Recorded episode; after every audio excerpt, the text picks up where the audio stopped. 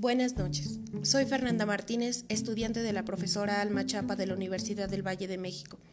Trabajo en un proyecto de ayuda en la búsqueda de hogar a perros en situación de calle.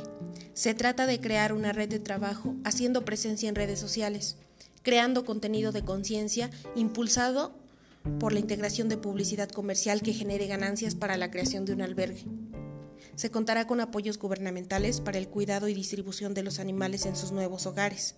La inversión que pido es de 30 mil dólares para comenzar, mismos que serán pagados con la publicidad particular comercial y el apoyo de los adoptantes. Ofrezco un margen de ganancia del 15% bruto de los ingresos registrados.